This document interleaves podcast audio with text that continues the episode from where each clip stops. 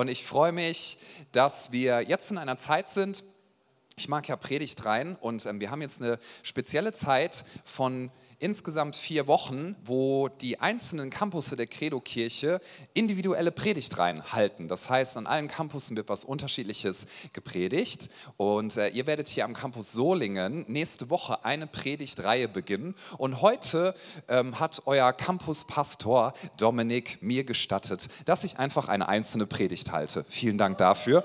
Wir alle so, huh, genau.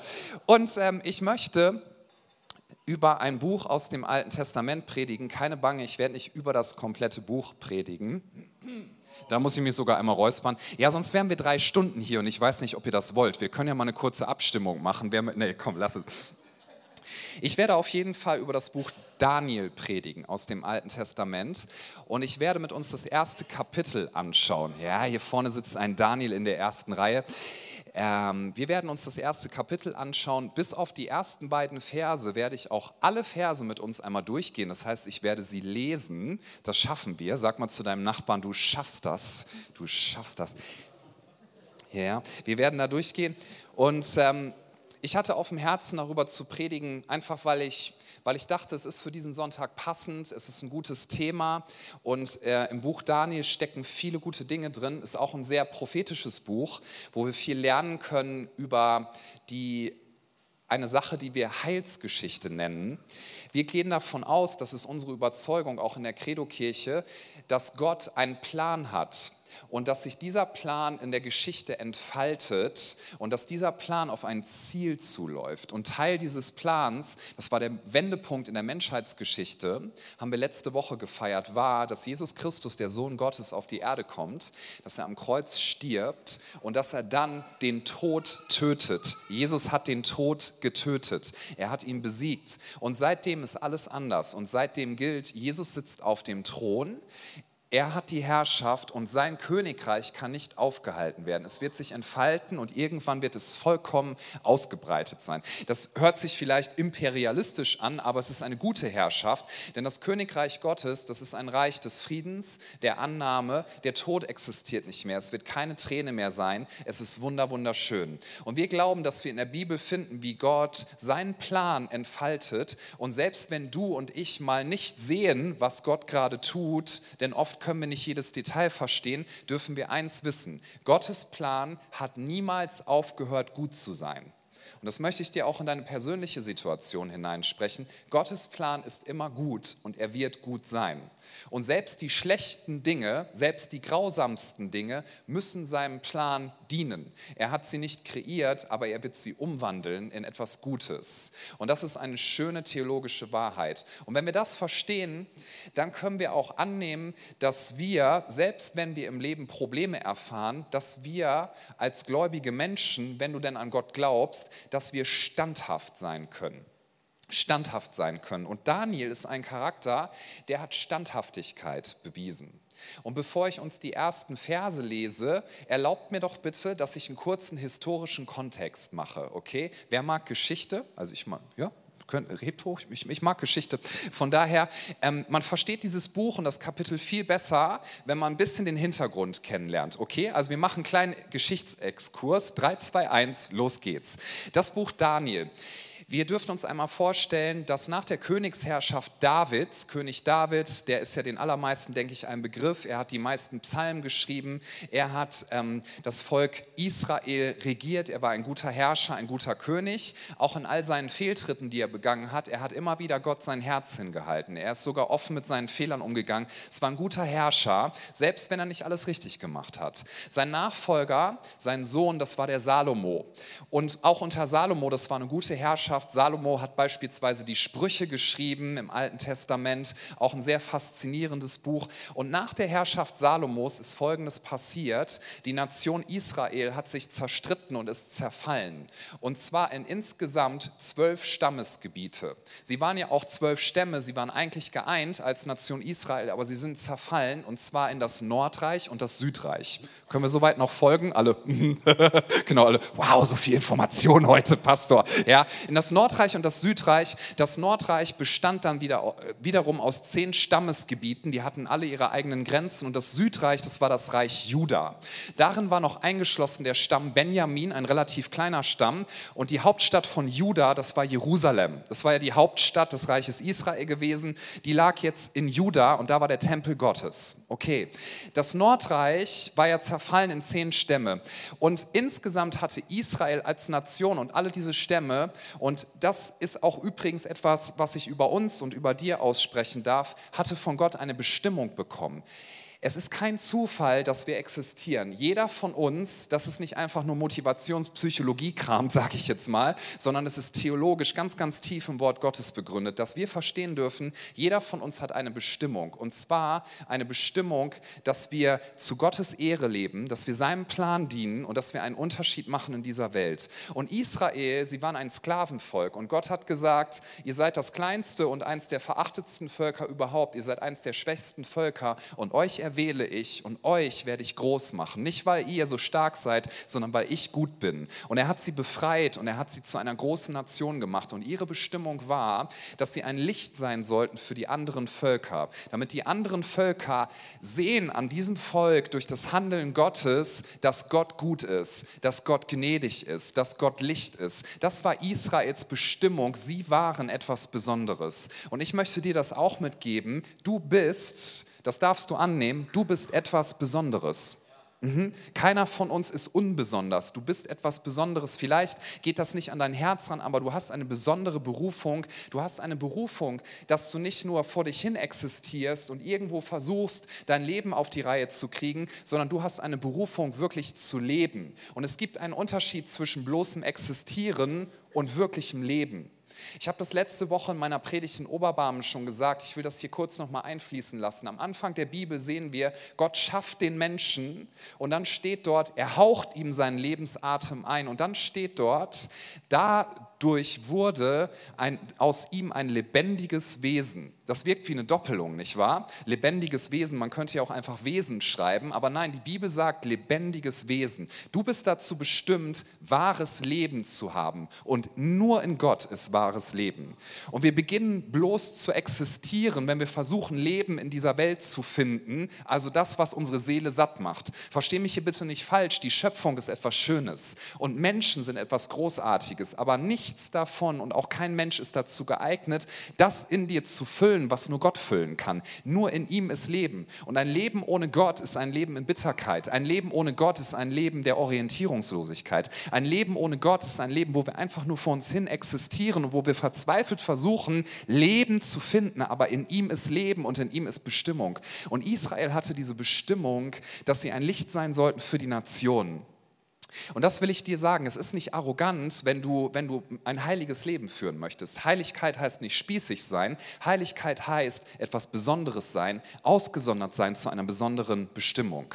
Im Philipperbrief steht, dass unsere Berufung ist, das ist mein Lieblingsbild dafür in der Bibel tatsächlich, dass wir leuchten sollen wie Sterne in der Nacht. Wenn du mitschreibst, schreib dir das gerne auf. Wir haben die Berufung und auch dieser Campus hier hat die Berufung, in der Dunkelheit zu leuchten wie Sterne in der Nacht. Dass Menschen, die sich ungeliebt fühlen, verstehen, sie haben Wert. Dass Menschen, die wie der letzte Dreck behandelt werden, verstehen, es gibt einen Gott, der liebt mich. Dass Menschen, die eine kaputte Biografie haben, verstehen, egal was in meinem Leben ist, Gottes Wiederherstellung. Wir alle haben die Berufung zu leuchten wie Sterne in der Nacht. Und Sterne können nur dann in der Nacht leuchten, wenn sie etwas Besonderes sind und anders sind. Merke bitte, die Kraft liegt darin, dass du anders bist. Das ist nichts Schlechtes, das ist manchmal auch ein bisschen herausfordernd, aber die Kraft liegt darin, dass wir anders sind. Weißt du, wenn ich mir den Sternenhimmel betrachte, magst du den Sternenhimmel? Ich habe so eine kleine romantische Ader, ich finde das durchaus romantisch. Ich habe noch nie da hochgeguckt und dann gedacht, oh, die feinen Herrschaften Sterne leuchten da wieder rum, wie arrogant. Ja, gleich sprechen wir noch Französisch Französisch oder was? Nee, okay. So, ich mag Frankreich, alles ist gut, ist ein tolles Land. So, und die Sprache ist auch sehr schön, auch wenn ich sie nicht äh, beherrsche. So, die, wenn die Sterne sagen würden, wir möchten nicht anders sein, dann würde ihre Berufung verblassen. Und jetzt kommen wir zurück zum Volk Israel und zum Nordreich zunächst. Sie haben Götzen angebetet. Warum? Weil sie dazugehören wollten. Und Gott hat ihnen wiederholt gesagt, wenn ihr das tut, ihr werdet die Nähe zu mir verlieren, ihr werdet eure Kraft verlieren und eure Berufung und eure Bestimmung wird verblassen. Bitte, bitte lasst es. Und sie haben über, über Jahre hinweg, ja, haben sie Götzen gedient bedient, weil sie nicht anders sein wollten, bis der Tag kam, wo ihre Kraft verschwunden war, bis der Tag kam, wo sie so weit von Gott distanziert waren, bis der Tag kam, wo ihre Berufung so verblasst war, dass dann Folgendes passiert ist. Die Assyrer sind gekommen und haben alle zehn Stammesgebiete erobert. Und dieses Nordreich ist verschwunden. Und das Südreich Juda, und nun kommen wir zu Daniel. Daniel hat im Südreich in Juda gelebt. Und dieses Südreich hat das alles beobachtet, was im Nordreich passiert ist. Sie haben aber nicht anders gehandelt, sondern sie haben sich ebenfalls von Gott distanziert, ebenfalls ihre Berufung aufgegeben und ebenfalls gesagt, wir möchten dazugehören zu den anderen Nationen und deswegen werden wir tote Götter anbeten und deswegen werden wir das Leben verlassen. Und dann ist Folgendes geschehen, die Babylonier sind gekommen und haben das Reich Juda eingenommen, Benjamin und sie haben die Stadt Jerusalem zerstört, sie haben den Tempel zerstört und sie haben die Einwohner verschleppt, sie haben sie deportiert und zu Sklaven gemacht. Das ist eine harte Situation und in dieser Situation setzt das Buch Daniel ein. Daniel war, so schätzt man, ungefähr 16 Jahre alt zu dieser Zeit, also ein Teenager und er wurde dann an den Hof des damaligen Herrschers gebracht.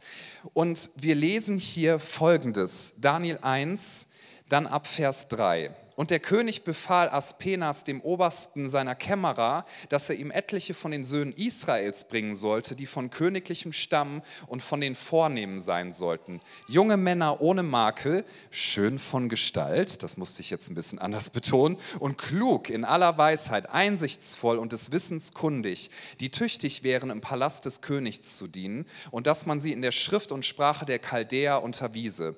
Diesen bestimmte der König den täglichen Unterhalt von der feinen Speise des Königs und von dem Wein, den er selbst trank, und ordnete an, dass man sie drei Jahre lang erziehen sollte und dass sie danach dem König dienen sollten. Unter ihnen befanden sich von den Söhnen Judas, Daniel, Hanania, Misael und Asaja.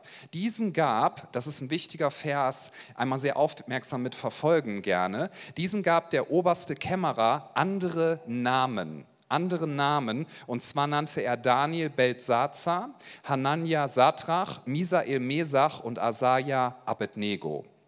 Mal bis hierhin, wir werden gleich noch weiterlesen. Ich möchte einmal ein Zwischenfazit ähm, festhalten an dieser Stelle. Daniel hatte von den äußeren Umständen her ein sehr schlechtes Leben. Ich will das einfach mal so in den Raum stellen.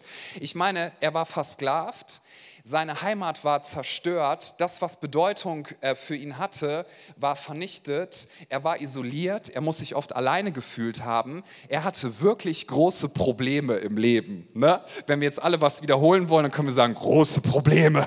So, und ich will uns einfach nochmal nahelegen, weil wir stellen uns das manchmal so ein bisschen niedlich vor, glaube ich. Und ähm, da habe ich auch bei mir festgestellt, ich bin ja christlich sozialisiert, aufgewachsen und ich durfte, das finde ich cool übrigens, ich durfte als Kind Kinderbibeln lesen. Ja? Kinderbibeln, da sind die biblischen Geschichten so dargestellt, auch mit Bildern und das ist richtig cool. Es hat mir viel nahegebracht. Manchmal verfälscht es das aber ein bisschen. Ne? Arche Noah zum Beispiel, da kenne ich noch so Zeichnungen, da planschen die alle im Wasser und die ganzen Tiere und das sieht voll niedlich aus und ich denke mir, naja, die sind halt einfach alle ertrunken, ne? das ist gar nicht niedlich. Oder bei diesem Buch, bei diesem Buch Daniel, da denkt man manchmal, ach, das ist wie so ein Comic-Cartoon. Ne? Die haben so eine Wanderung durch die Wüste gemacht und dann kommen sie nach Babylonien und alles so, wow, wow, was für schöne Gebäude. Und dann kommen sie an den Palast und da steht dann irgendwie eine nette Reiseführerin und sagt, hi, ich bin Jacqueline, hier sind eure Türkarten, da kommt ihr überall rein und hier ist noch ein bisschen Selbstbräuner-Spray, weil gerade ist noch ein bisschen kalt. Ja? So, so ist es nicht gewesen. Es war eine furchtbare Situation.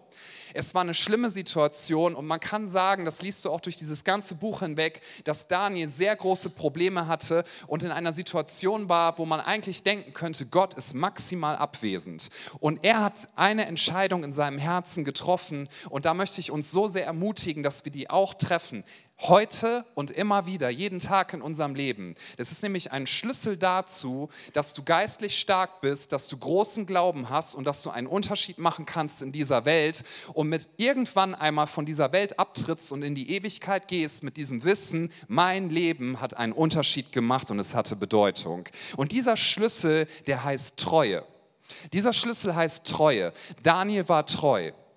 Daniel hat nicht gesagt, wo ist Gott? Gott ist, hat uns im Stich gelassen. Jetzt soll er bitte mal gucken, wo er seinen Lobpreis herbekommt. Ja, kann er mal selber schauen. Sondern Gott hat, äh, Daniel hat gesagt, ich werde meinem Gott treu sein und ich werde zu dem stehen, was ich glaube. Ich werde Gott vertrauen und ich werde nicht meine Werte kompromittieren. Ich werde einen Unterschied machen und ich werde anders sein. Selbst wenn ich große Probleme habe, ich werde respektvoll mit meiner Umgebung umgehen, aber ich werde an meinem Gott festhalten und werde mich nicht unterkriegen lassen. Und ich werde die Entscheidung treffen, dass ich mit der Haltung lebe, selbst wenn die Probleme groß sind, das widerspricht nicht dem Charakter Gottes. Denn Gott ist gut und sein Plan hat niemals aufgehört, gut zu sein. Weißt du, Daniel hat, das kannst du das ganze Buch hinweg dann überlesen, hat Einfluss haben dürfen auf vier babylonische Könige. Vier.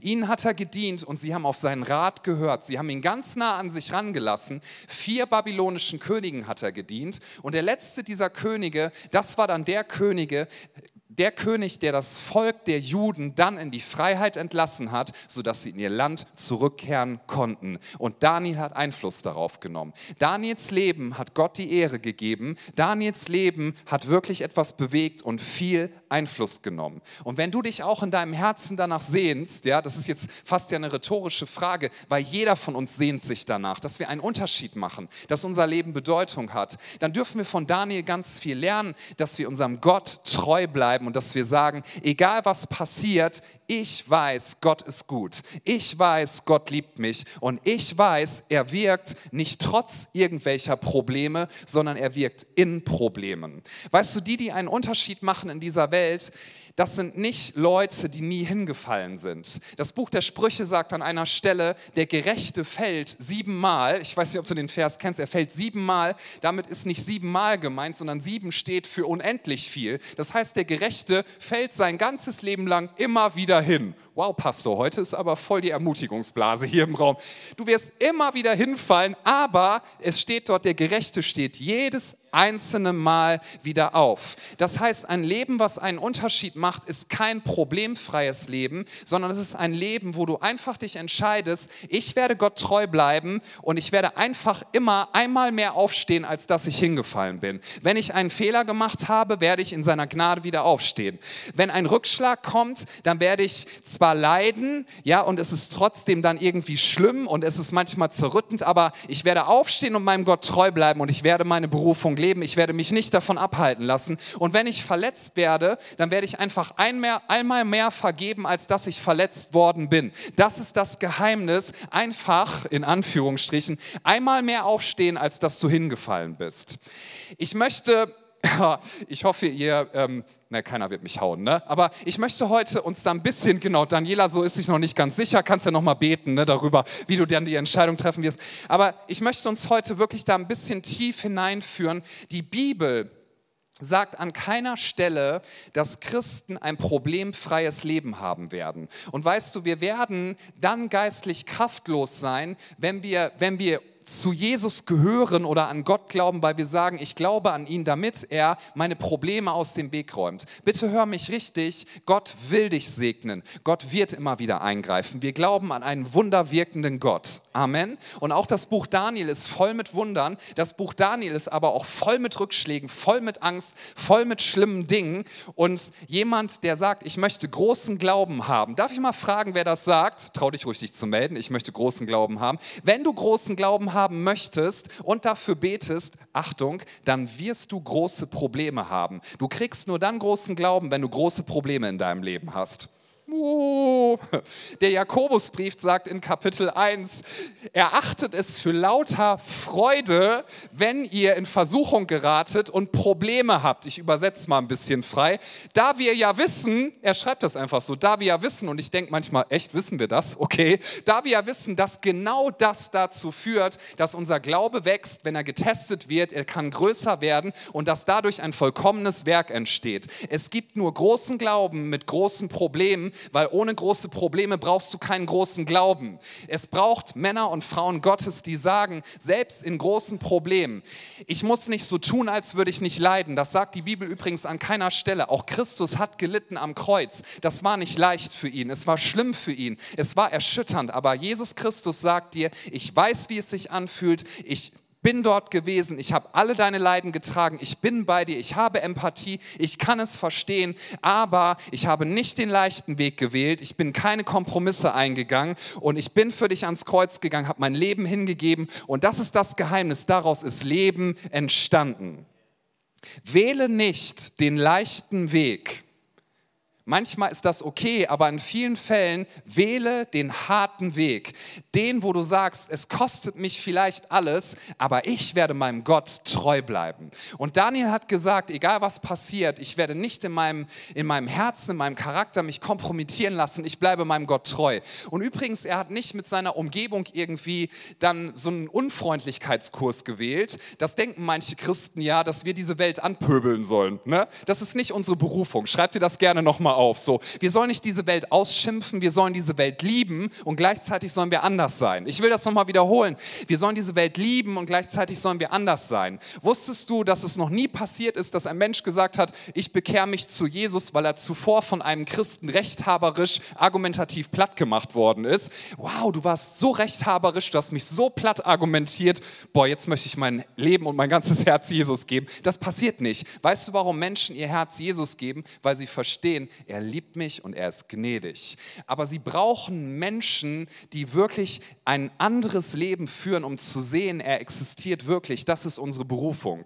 Und was hier im Vers 7 passiert, ist, dass wir lesen, das war nämlich gängige Praxis, wenn Unterdrücker Leute unterdrückt haben, sie haben ihnen andere Namen gegeben, denn Namen hatten Identitätsbedeutung. Und der, ich kann jetzt nicht alle Namen durchgehen, das alleine könnte man eine Stunde mit verwenden, aber der Name Daniel, den er eigentlich hatte, das hat bedeutet, Gott ist mein König, Gott ist mein Herrscher, ich diene Gott. Ja? Und der neue Name, den er bekommen sollte, den man versucht hat, ihm zu geben, hier steht das ja, dass er Belsazar heißen sollte, das bedeutet, dass der menschliche König der Herrscher ist. Und es sollte also seine Identität und seine Selbstsicht ändern, und zwar von einem Fokus auf Gott mit der Entscheidung, Gott definiert, wer ich bin, Gott legt meine Identität fest, Gott sagt, wozu ich auf dieser Erde bin, hinzu Menschen bestimmen meinen Wert, das, was Menschen tun, ist wichtig und das, was Menschen über mir aussprechen, ist die Realität. Und Daniel hat die Entscheidung getroffen, dass er diese Identität nicht annehmen wird, sondern dass er in der Identität Gottes bleibt und dass er sagt, ich bleibe dem treu, was mein Gott über mich denkt und was mein Gott über mich ausspricht. Selbst wenn ich Probleme habe, selbst wenn Menschen mir versuchen, andere Dinge zuzusprechen, selbst wenn meine Vergangenheit versucht mir zu sagen, dass ich jemand anderer bin, ich darf dir mitgeben, in Christus bist du geliebt, wertvoll, du bist heilig, unverklagbar und untadelig. Yes, das ist das, wie er dich sieht. Und selbst wenn deine Gefühle dir sagen, es ist ganz anders und selbst wenn du denkst, da fehlt mir aber die Rückbindung an meinen Alltag, das mag sein, aber es ist das, was Jesus dir als Status gegeben hat, denn er hat es für dich am Kreuz erworben. Und darin darfst du leben und dann wirst du einen Unterschied machen. Weißt du, deine Vergangenheit kann dir nur dann Identität geben, wenn du in deiner Vergangenheit bleibst. Aber in dem Moment, wo du sagst, das ist die Vergangenheit und jetzt nehme ich Gnade an und jetzt werde ich anders leben in Zukunft, in der Kraft Gottes, dann bist du in der Identität eines Überwinders. Es gibt Menschen, die sagen, ich möchte das einfach vielleicht auch als einen Eindruck zusprechen, vielleicht ist hier jemand, auf den trifft das zu, die sagen, boah, in der Vergangenheit, ich habe erlebt, dass Beziehungen nicht funktionieren, vielleicht hast du in mehreren Beziehungen schon gelebt und du hast die Identität angenommen, dass du nicht beziehungsfähig bist und du denkst, Beziehungen halten bei mir eh nur ein paar Monate, ich bin es nicht wert, dass man mich liebt. Es wird nur dann so bleiben, wenn du sagst, du nimmst das als Identität an. Wenn du von heute an sagst, ich bleibe der Identität treu, die Gott über mir ausspricht. Und weißt du, was Gott über dir ausspricht? Du bist 100% wertvoll, du bist geliebt und du bist es wert, geliebt zu werden. In dem Moment, wo du sagst, ich stehe auf aus meiner Vergangenheit, kannst du in Freiheit ein neues Leben führen. Das ist das, was Gott dir geben möchte. Ich lese weiter. Daniel 1 ab Vers 8. Daniel aber nahm sich in seinem Herzen vor, sich nicht mit der feinen Speise des Königs und mit dem Wein, den er trank, zu verunreinigen. Er erbat sich vom obersten Kämmerer, dass er sich nicht verunreinigen müsse. Übrigens, gebt mir bitte ein bisschen Zeit, bis ich euch nach vorne rufe. Ja, ich werde nicht eine Stunde extra predigen, aber ein paar Minuten nehmen wir uns einfach noch. So, also, ja, dass er sich nicht verunreinigen müsse. Und Gott gab Daniel Gnade und Barmherzigkeit vor dem obersten Kämmerer. Und der oberste Kämmerer sprach zu Daniel: Ich fürchte nur meinen Herrn, den König, der euch eure Speise und euer Getränk bestimmt hat. Denn warum sollte er wahrnehmen, dass euer Aussehen weniger gut wäre als das der anderen jungen Männer in eurem Alter? Dann wärt ihr schuld, wenn ich meinen Kopf beim König verwirke. Dieser Kämmerer, er war vom König eingesetzt und er sollte dafür Sorge tragen, dass all diese Unterdrückten, ja, die aber ausgewählt worden waren, dem König zu dienen, dass sie makellos aussehen und wohlgeformt. Alle sagen einmal wohlgeformt. Nee, macht sich heute Abend mal wohlgeformt, ja. Wenn man Schokolade ganz viel isst, dann ist man wohlge... Nee, komm, kommen wir wieder zurück. Also, und der Kämmerer, der Kämmerer sollte dafür Sorge tragen. Und wenn es passiert wäre, dass Daniel und seine drei Freunde, wenn sie, sagen wir mal, nicht mehr, heute würde man sagen, nicht mehr in Shape wären, ja, also wenn man sehen würde, okay, denen geht es nicht gut und die haben Makel an ihrem Körper, dann hätte er seinen Kopf riskiert und zwar wirklich. Der König hätte ihn exekutieren lassen. Das war ein hohes Risiko. Und ich möchte uns mitgeben, Daniel steht zu seinen Werten, er ist seinem Gott treu und er sagt, ich werde mich nicht mit dieser Speise verunreinigen. Ich habe das früher immer nicht verstanden. Ich dachte, was, also ich meine, so ein schönes Buffet, ja, gut, so lecker, ich weiß nicht, was du lecker findest, aber Auberginenpaste, gutes Fleisch, alles mögliche, was auch immer du gerne isst, ja, oder Quinoa-Creme. Also auf jeden Fall, es war das beste Buffet, was du im ganzen Königreich finden konntest. Und ich würde mir denken, warum soll man es nicht essen? Aus zwei Gründen. Der eine Grund war, sie hatten Speisevorschriften, die hatte Gott ihnen gegeben. Der zweite Grund war, war, das war Essen, was als Götzenopfer vorher geweiht worden war und, und ihnen geweiht wurde.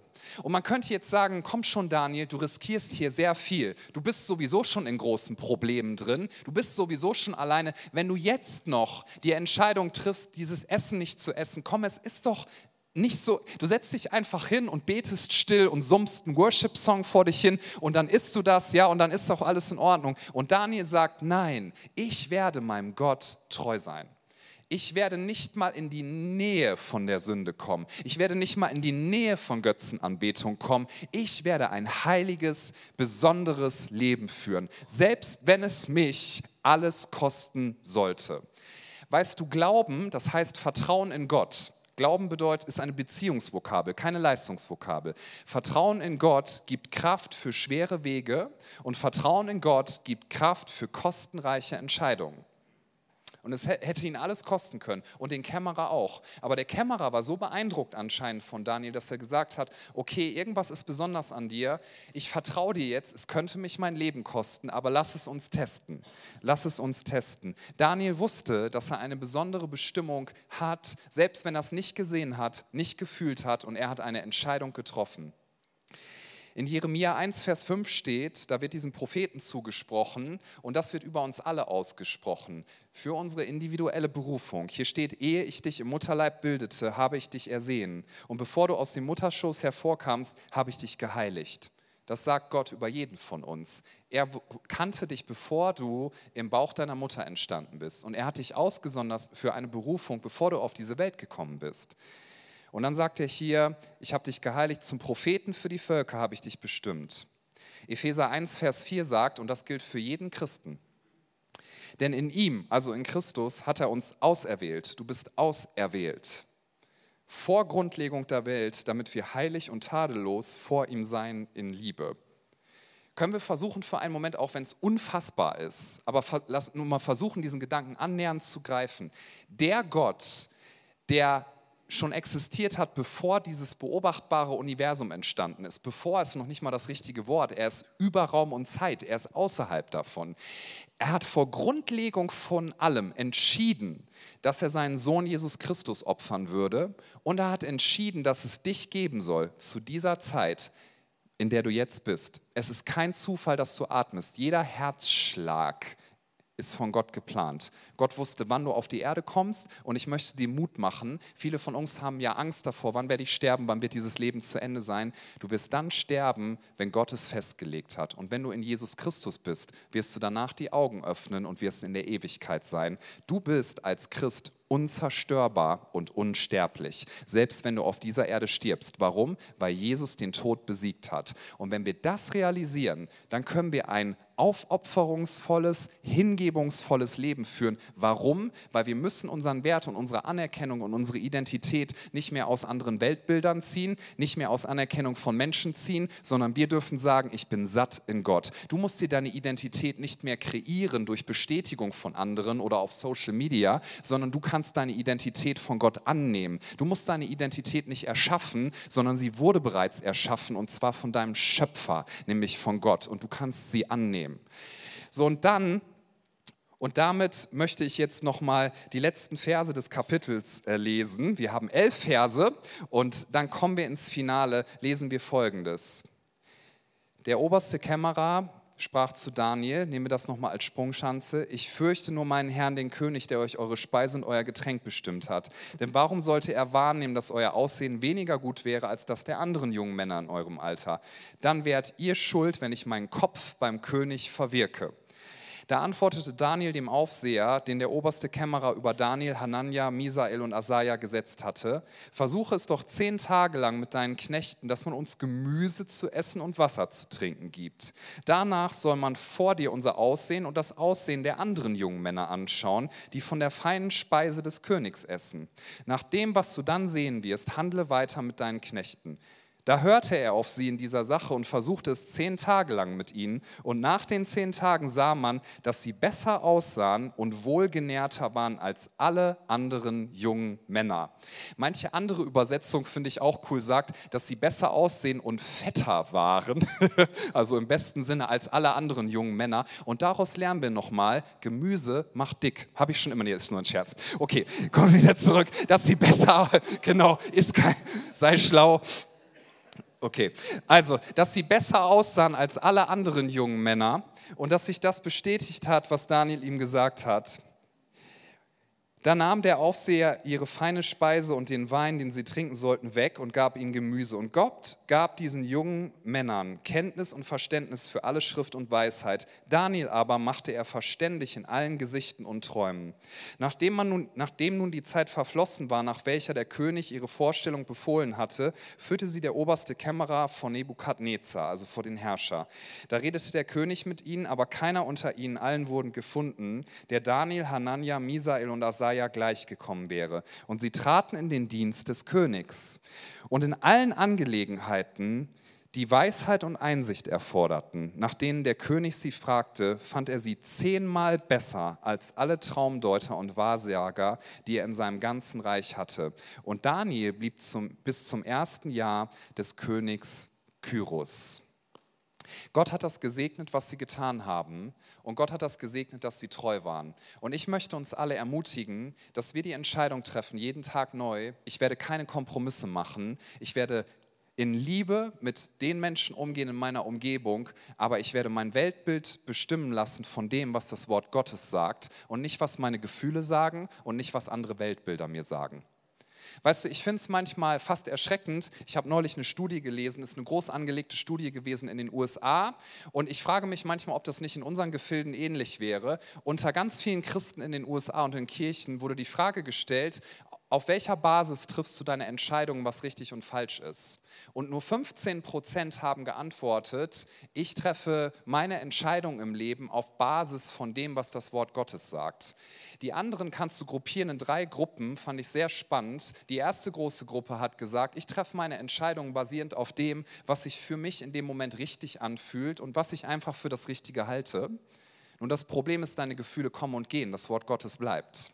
Das zweite, die zweite Gruppe, das sind Leute, die haben gesagt, ich treffe meine Entscheidung basierend auf dem, was den geringsten Widerstand auslöst und was als einfacher Weg mir erscheint. Und eine dritte Gruppe hat gesagt, ich treffe meine Entscheidung basierend auf dem, wo ich vermute, dass die wenigsten Konflikte mit anderen Menschen ausgelöst werden, sodass man mich möglichst mag. Und all diese Sachen fühlen sich richtig an, werden aber deine Berufung und deine Bestimmung verblassen lassen. Wähle nicht den einfachen Weg. Daniel ist respektvoll mit seiner Umgebung umgegangen und wir als Christen, wir haben die Aufgabe, diese Welt zu lieben und gleichzeitig anders zu sein. Und beides dürfen wir miteinander vereinen. Ich will es nochmal wiederholen. Wir haben nicht die Aufgabe, diese Welt auszuschimpfen. Wir haben nicht die Aufgabe, diese, zu dieser Welt unfreundlich zu sein, sondern wir haben die Aufgabe zu sagen, weißt du, ich habe Gnade gefunden und ich diene einem Gott, der so groß ist, dass er bereit war, seinen einzigen Sohn zu opfern, damit jeder, der an ihn glaubt, nicht verloren geht und ewiges Leben hat. Und weil ich diesen Gott so sehr liebe, werde ich nicht mal ein bisschen Kompromisse eingehen. Das bedeutet Integrität. Ihr dürft nach vorne kommen, Friends. Lass uns mal vorstellen, du bist auf einem Kreuzfahrtschiff. Ich weiß nicht, wer fände das attraktiv? Ich jetzt nicht so, aber vielleicht hast du ja. Ne? Aber nehmen wir mal an, wir wären alle auf einem Kreuzfahrtschiff. So der Campus Solingen macht einen Ausflug, alle sind auf dem Kreuzfahrtschiff.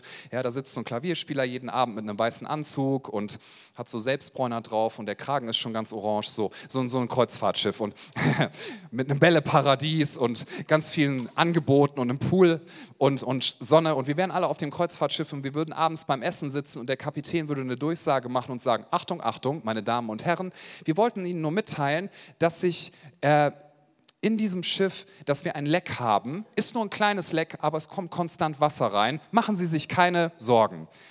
Weißt du, ich würde von Bord gehen. Ich würde gucken, dass ich eins der Rettungsboote kriege, weil ich eins weiß, selbst ein kleines Leck wird dafür sorgen, dass das Schiff mit Wasser vollläuft und es wird irgendwann untergehen.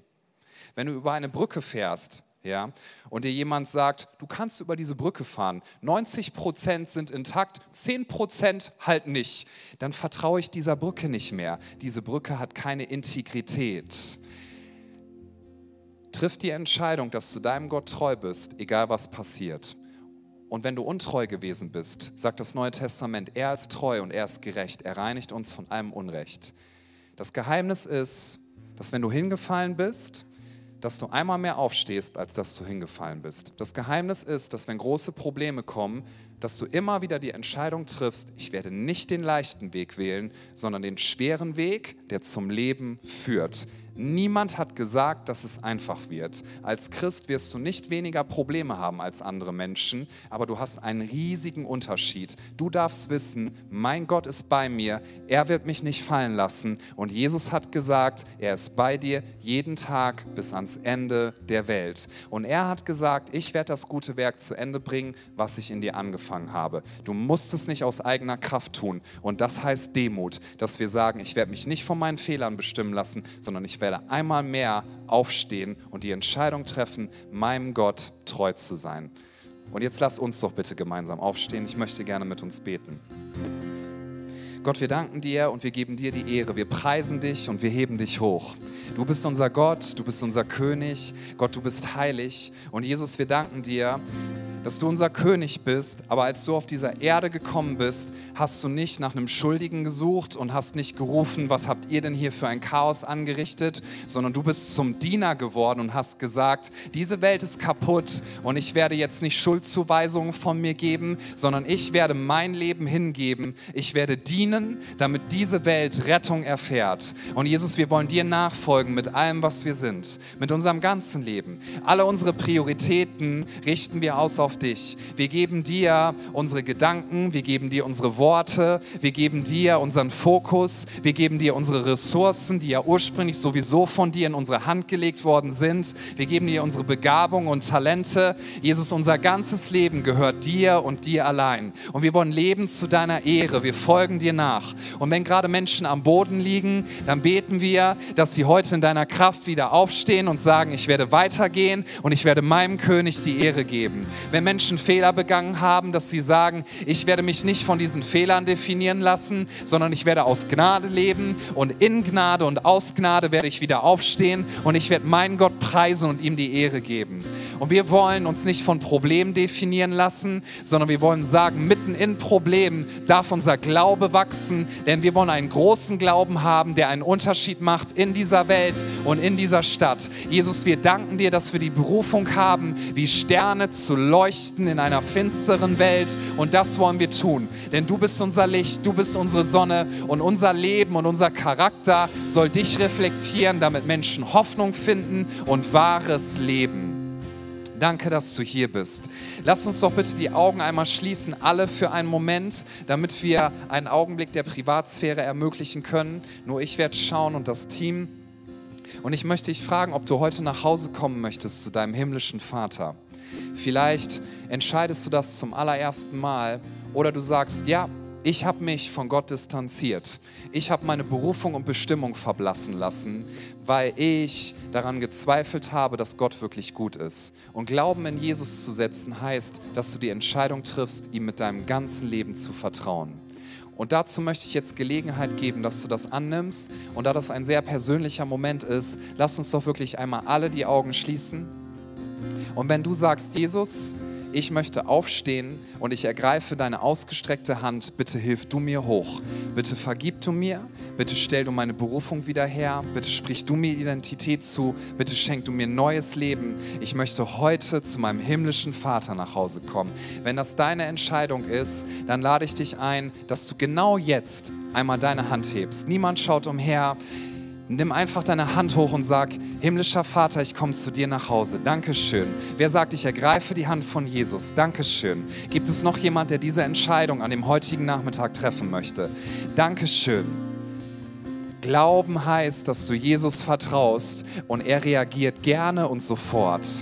Dann können alle, die sich gemeldet haben, ihre Hand gerne wieder runternehmen. Lass uns unsere Augen öffnen und jetzt in vollem Bewusstsein aus Glauben das Gebet sprechen, was wir jetzt hier gemeinsam sehen. Und wenn du diese Entscheidung gerade getroffen hast, bete doch laut mit uns mit. Wir beten, Jesus, ich weiß, dass du mich liebst. Es gibt nichts, was ich tun könnte, damit du mich mehr liebst. Und durch nichts, was ich tue, würdest du mich weniger lieben. Du bist für mich gestorben und auferstanden. Ich glaube an dich. Du bist mein Gott, mein Retter und mein Herr. Bitte schenke mir die Vergebung meiner Schuld. Ich möchte als dein Kind leben.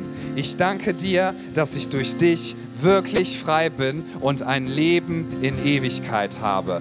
Amen. Lass uns einen Applaus geben, einfach Gott die Ehre geben für das, was er tut, für die Entscheidungen, die getroffen worden sind.